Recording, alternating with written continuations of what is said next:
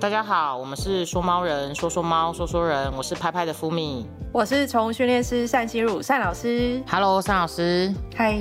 呃，想要跟你分享一件有一点就是悲伤的事情哦，就是，诶，那个朵朵啊，她上周吼就是到天上去当小天使了。嗯，对。然后虽然我自己啊就是养过一些宠物，但是我觉得这一次我面临了一个蛮大的抉择，就是抉择要不要安乐。哦，对。然后其实身为一个主人是非常非常痛苦的。对，那。想要问一下单老师哦，就是说你自己呢是赞不赞成安乐死这个部分？好，我们从人或是宠物的角度来讲这件事情。从我先从宠物的角度来讲好了，我赞成是用在有需要的时候，就是它可能器官全部都已经衰竭，但是它还没有断气，所以它还没有死亡。可是他这个过程可能很不舒服、很痛苦，那这时候我们才有可能需要去选择帮他做安乐死，因为你总不可能在治疗，然后他起来再痛苦，然后无限的循环。所以为什么会有安乐死这个东西？其实我觉得，因为他有需要。那人的部分呢？人的部分，我觉得我还没有遇到的话，我实在是很难。如果是用想的话，我觉得当然是也有需要，因为有很多的人会说，到时候如果我插管的话，你们绝对不要救我。你应该有听过有一些长辈或者是朋友是这样讲的有啊，或者是他像我妈，像我妈也是，他们就是有交代，而且其实他们不是会签一个类似像什么，就是拔管的这种，这种你可以拔管。对啊，或或者是像有一些长辈，他甚至是觉得说，如果我是植物人了，也不要再继续让我活着了，不一定是插管。他觉得都躺在床上，这样到底有什么意义？而且也很怕拖累家人，所以其实人都有可能会不想要面对这个痛苦了，所以。动物也是有可能会有这个问题，所以安乐死其实这个议题，我自己是我自己啦，我自己是赞成安乐死的。但因为它真的是蛮多面向的，蛮多面向的选择啦，对。然后到底在什么标准里面可以去，你你可不可以选择自己安乐自己嘛？好像那个之前富达人对不对？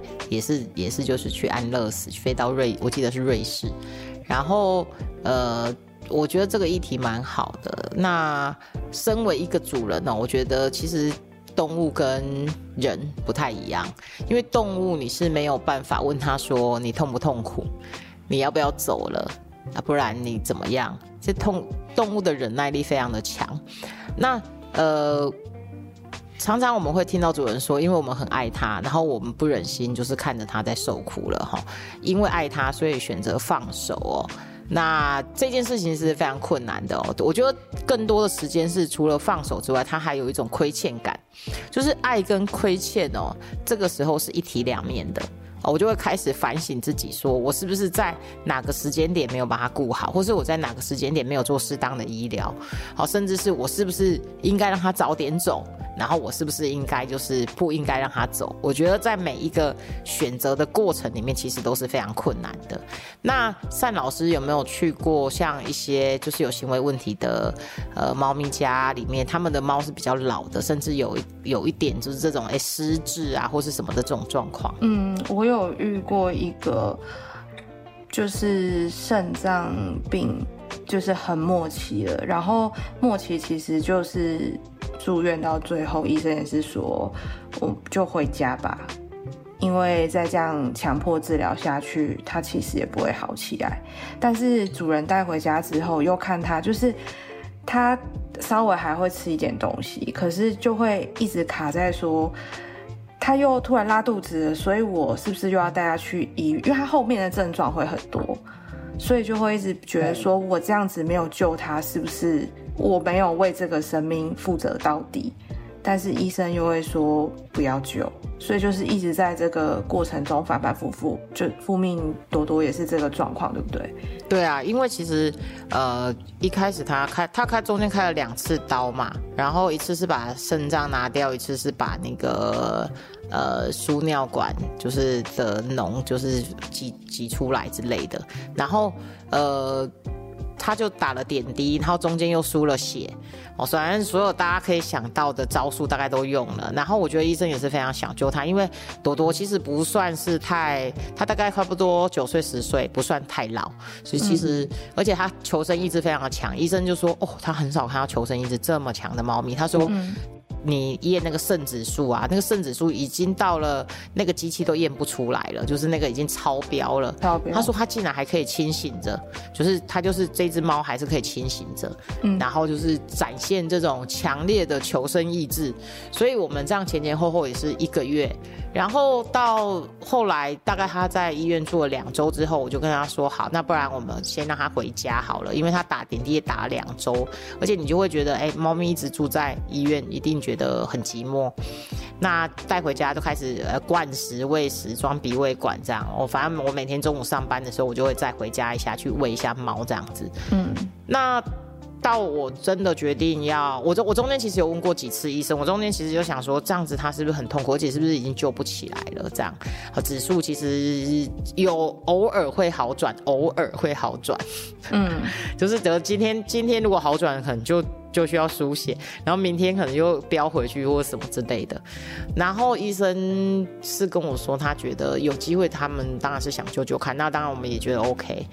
那到最后是为什么会让我决定就是要让他安乐？是因为在前两天的时候，就是呃，他突然就是大，就是有点像是大小便失禁，也没有失禁啊，他就是上完之后，他就是。就躺在大便上，因为前前前一阵子可能上完厕所之后，它还会移开嘛。你知道猫咪毕竟还是比较爱干净的，它就算尿在你门口，它也不会就是自己踩过去，通常就是它还是会闪过去。它就是没有办法，它就是躺在自己的排泄物上面，所以。然后呢，接下来他也没有办法吃，因为我们之前都灌吃，然后后来就全部都吐出来了。对，所以我后来就觉得他这样子活着实在是真的很没有品质，就是已经到了一种没有品质的状态，所以我才会想说，好，那我觉得我应该要有一些专业的评估跟咨询。那因为我本身，我们本身也是有做骨灰盒嘛，对，嗯，所以其实我们也接触过蛮多这种道府安乐啊，或是在家就是安乐的这种状况，嗯。那呃，跟大家跟听众讲一下哦，其实安乐死是有一个评估的步骤跟流程哦。那像我的话，我其实因为有点突然呢，因为他的算是状况就是很不好，就是呃，已经就是就是在最后一两天已经非常的不好，连做都做不起来了。然后我那时候就是上网，其实你上网可以去找一个，我就是类似像量表，就是安乐死的量表哈，他会给你一个呃评估。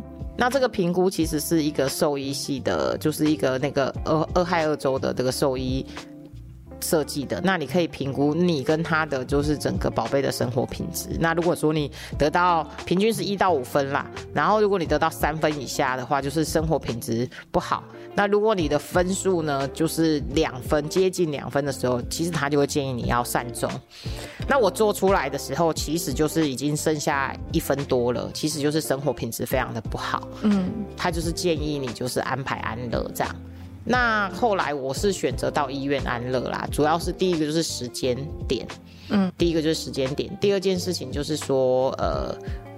因为医院他的医生对我们也跟我们的算是医病关系蛮好的，然后所以我们才会想说，就是那也让医生看看他这样子。对，所以我那时候就选择到医院安乐。那我想要请问一下单老师，如果今天是这个状况的话，你自己嘞，你自己会选择？假设我们 OK，呃，第一个就是已经必须要安乐了，那你也评估过了，你甚至其实心理建设过一阵子，我大概心理建设了一整天哦。嗯，到最后一刻的时候，我才决定，我才决定说 OK，我那那不然就安乐好了。然后，那请问单老师，你会选择在家，还是说会选择到医院？你有想过这个问题吗？我会选择在家。嗯，现在蛮多道府的，其实蛮不错的。像我们之前跟一个想家的李医师，嗯嗯嗯，对，因为其实，嗯，很多人到最后他们会想要回家，就是在医院，然后可能已经。比较放弃治疗的状况，其实都会想要回家。然后住院动物或者是不管是猫或是狗，其实他们还是会想要待在熟悉舒舒适的环境里面，所以我会比较倾向于，如果有到府安乐的服务，我会请他们来家里。其实我自己当时也是想说，要不要就是请来家里安乐，但朵朵状况其实蛮不好的，后期其实已经他就是我有时候不小心，我其实那天早上是要出去上班的，看他最后一眼的时候，我突然发现他在大量的流口水跟呕吐，嗯，所以我就想说啊，那那那真的不行，所以我那天就没有去上班这样子，那。嗯，我到医院的时候，其实跟医生，医生也是看着我说：“哎，你真的要安乐吗？”我就说他其实在家的状况是非常不好的，对，然后他肾脏病指数也这么高了，然后也没有办法吃，也没有办法自理了，对，那他活着真的是非常的辛苦哦，对，然后所以那时候。呃，他本来在家的时候，他早上就非常的不好，那是礼拜五早上非常的不好，然后礼拜五下午的时候还就是哎，好像精神突然有好转一点点了，哦，就是有有喂一点水啊什么的，但是当真的我当我送到医院去安乐的时候，他真的是，他真的连眼睛都张不开了，然后嘴巴也都是舌头就是缓缓的吐出来了，所以那个看起来真的是他就是累了，他就是已经。你会感觉到他生命其实是已经走到终点了，对，但是他就是舍不得。那我后来就觉得，哦，真的舍不得的是，到底会是我们自己呢，还是猫咪本身？对，其实我也是一直在想这个问题，是真的会很舍不得啦，但是真的就会觉得说，哇，这么这么痛苦，然后你看起来也真的不开心。但是我们已经，我我自己觉得蛮幸运的一点哦，是。呃，这一次是蛮有一些充足的时间跟他告别的。嗯嗯，那像那像像你知道，像那个有有些猫咪走的时候是很突然的，你根本你甚至根本不觉得它会走，对的时候它就突然走了。像我有有些朋友说，他早上出门，下午回去的时候猫咪就走了，就心脏病还是什么？他说那种真的都是超突然的，心脏病非常突然。我突然想到一个一个电影。呃，我是传奇，对，跟僵尸狗狗有关。我记得是威尔史密斯演的吧？就是他有一只，对对对，没错，狼犬，狼应该是狼犬。然后就是他们也是在逃离那个病毒啊，变异还是僵尸之类的。然后结果没想到他的狗就是也。被咬到了，就是可能是为了救他被咬到，所以也被感染。最后我记得他是好像在一个厨房靠着墙壁，然后他是非常的心痛，但是他要果决，因为再慢一点，狗狗可能就也要变异了，所以他就自己把，因为狗很信任他，狗其实也不知道为什么他要把它，就是他是亲手。把它结束他的生命。对，嗯，我所以我觉得，呃，虽然不是安乐，可是我觉得是要需要下一样的勇气，而且没有办法让你在那边慢慢犹豫哦。平常你就要做好心理建设，然后真的遇到的时候，你要做出这个决定，而且你还要相信自己做这个决定是对的。所以我觉得很难的地方在这边，因为这是一条生命啊。对，真的你会觉得，呃。其实像我安乐完之后，我觉得内心最纠结的是，哎，如果我不帮他安乐，呃，他会不会可以多活几天，或者是多陪我们一阵子？但又想说，事实上他应该是不可逆，也不会好了，为什么要让他这样痛苦？所以其实，在过程里面，我我会一直跟呃朵朵沟通说，哎，我其实很爱你，但是真的就是我不想让你再这么痛苦。然后哎，也会跟他说说，就是哎，谢谢你，就是陪我们这么久哈。然后在那个比较佛道教里面，就会叫大家要跟宠物说，你其实你要放下。对啊，我都我都很好笑，我都讲一句说，哎，那个朵朵你要放下哦，你你只是先去当小天使而已。那那上面还有很多，因为毕竟也走有走过一些宠物嘛，就是说哎，小姐姐也在那边呐，然后什么呃谁也在那边呐，然后我们只是过，我们只是会晚一点去找你而已，所以你不要。要害怕，嗯，对。那我觉得，我我之前反正之前有找过宠物沟通师啊，很久很久之前，然后他们就很好笑，他们就说，通常哈宠物会说，其实我他们不会怕，他说会怕，通常都是主人。然后呢，然后那个很舍不得的，对于这种事情看不开的舍不得，通常都是主人。然后他们的舍不得是来自于主人很舍不得，而不是他们对这个世界很舍不得。这样。哦然，后我就觉得，哎、其实讲的蛮有道理的，对。对他们的舍不得，其实是来自于跟你的感情舍不得，而不是来自于真的对这个这个世界，哦，有有什么很多的留恋或眷恋。对我是觉得蛮有趣的啊，所以其实后来就很好笑，我就就当然安乐安乐完回来之后，我就我还是把他带回家。我通常我的习惯是会让他在家里听个经，听个一天哦，就是那个就是放个经文给他听，然后哎帮他梳毛啊什么的之类的，帮他把毛毛发梳干净啊，因为毕竟就是在后期的时候都通常有时候生病的通常都会很瘦嘛，嗯，然后那个毛那个毛发就不亮丽嘛，我就在那边帮他整理呀、然后梳一梳啊，陪他聊聊天这样子，然后最后可能就是哎、隔天我才会把它送去火化这样。对，那不我是不知道大家会不会忌讳啦，但是我个人是没有没有忌讳这件事。对，嗯，然后其实火化之后就很好笑，火化的时候也是在想啊，火化的时候因为我们自己有回忆盒嘛，我刚开始就说要不然买一个小的，后来我就选了大盒的，为什么？因为想说，哎，以后大家就放一起就好了，因为猫猫咪烧出来小小的，然后我就说我在里面要放一张纸条，就写说，诶万一要是我走了，请帮我把这一些跟我葬在，请帮我把这一些种在一起，因为我以后是想树葬的人，说请帮我把这一些我养了宠物的骨灰，请帮我把它们撒在一起，这样子，我是觉得蛮好的。我们今天的我们今天的话题是不是太沉重？嗯，还好还好。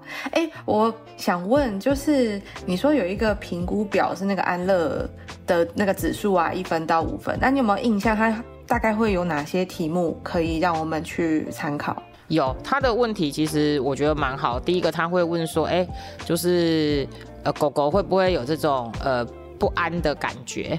就是例如说他他在家里是不是都没有在动？好、例如说他他会问说是不是都没有在动？对，然后呢，他会问说，呃，他有没有进食？有没有办法自己进食？是，对，然后呢，有没有办法就是任意的移动？因为其实我觉得对狗狗来讲或猫咪来讲，它们可以去移动这件事情是蛮重要的。对，所以其实，在这些评估表表里面，其实我同时做了几个评估表啦。你知道，在那边等着要安乐的时候，内心是很多很多想法的，所以它会有一些，然后它是不是需要长期的医疗？然后主人是不是他的每一餐都要照顾他？他其实是一个，呃，我觉得是算是全方位的，包括你主人的状况，然后他是不是没有办法治理自己的清洁，这样子，然后他最后就会得到一个一个一个一个分数，一个指标。一个分数，然后你就可以根据这个分数来做这件事。我到时候可以附在，我可以附在下面啊，可以让大家一起看一下。我觉得是蛮，我觉得是蛮有趣的啦。就是应该也不是有趣，应该是说，呃，遇到这个事情的时候，可能我们比其他人有机会接触到这种安乐啊，或是接触到死亡这件事情，所以我们可能。哎，还有办法做准备，但是如果说是一般的、一般的，就是像嗯，四组可能就没有办法接触到这边，对。好，那我们接下来就进行今天的问与答哦。单老师，呃，来自就是小臭臭的妈妈说，哎，房间的味道很重，很明显。之前也有送去给宠物美容师洗澡，房间内放空气清净机，也有注意通风的问题，还是没什么起色。请问两位主持人应该要怎么改变？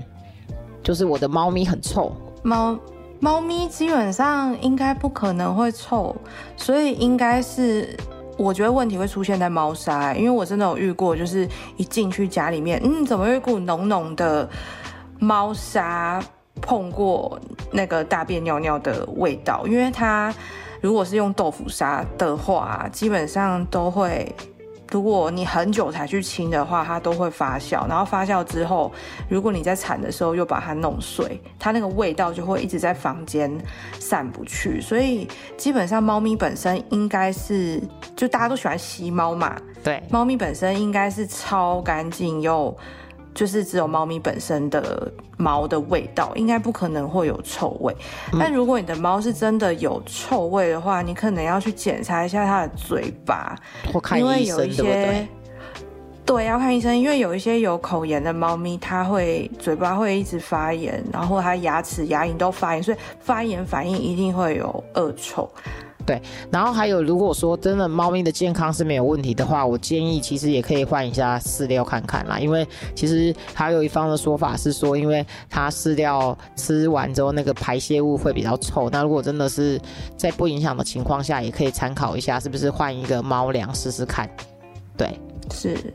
对，所以我相信啊，就是如果你就是做了这几件事情之后，应该就可以改善这个味道了哦。好，呃，来自第二个问题哦，是匿名的留言，他说不好意思打扰了，想请问两位主持人，我的猫咪好像不会在我身边熟睡，通常都是浅眠的状态，一个动静就起来，或者是明明看起来很想睡觉，眼睛一直眯，但又不敢正视睡着的感觉，那这样的状况需要去正视它吗？谢谢。呃，我觉得这个问题听起来不是很严。重，但是它确实是一个问题哦。因为如果一个猫咪它非常安心的话，它跟你待在同一个空间里，你一定遇得到它熟睡，然后甚至翻肚啊、睡死啊的这种状况。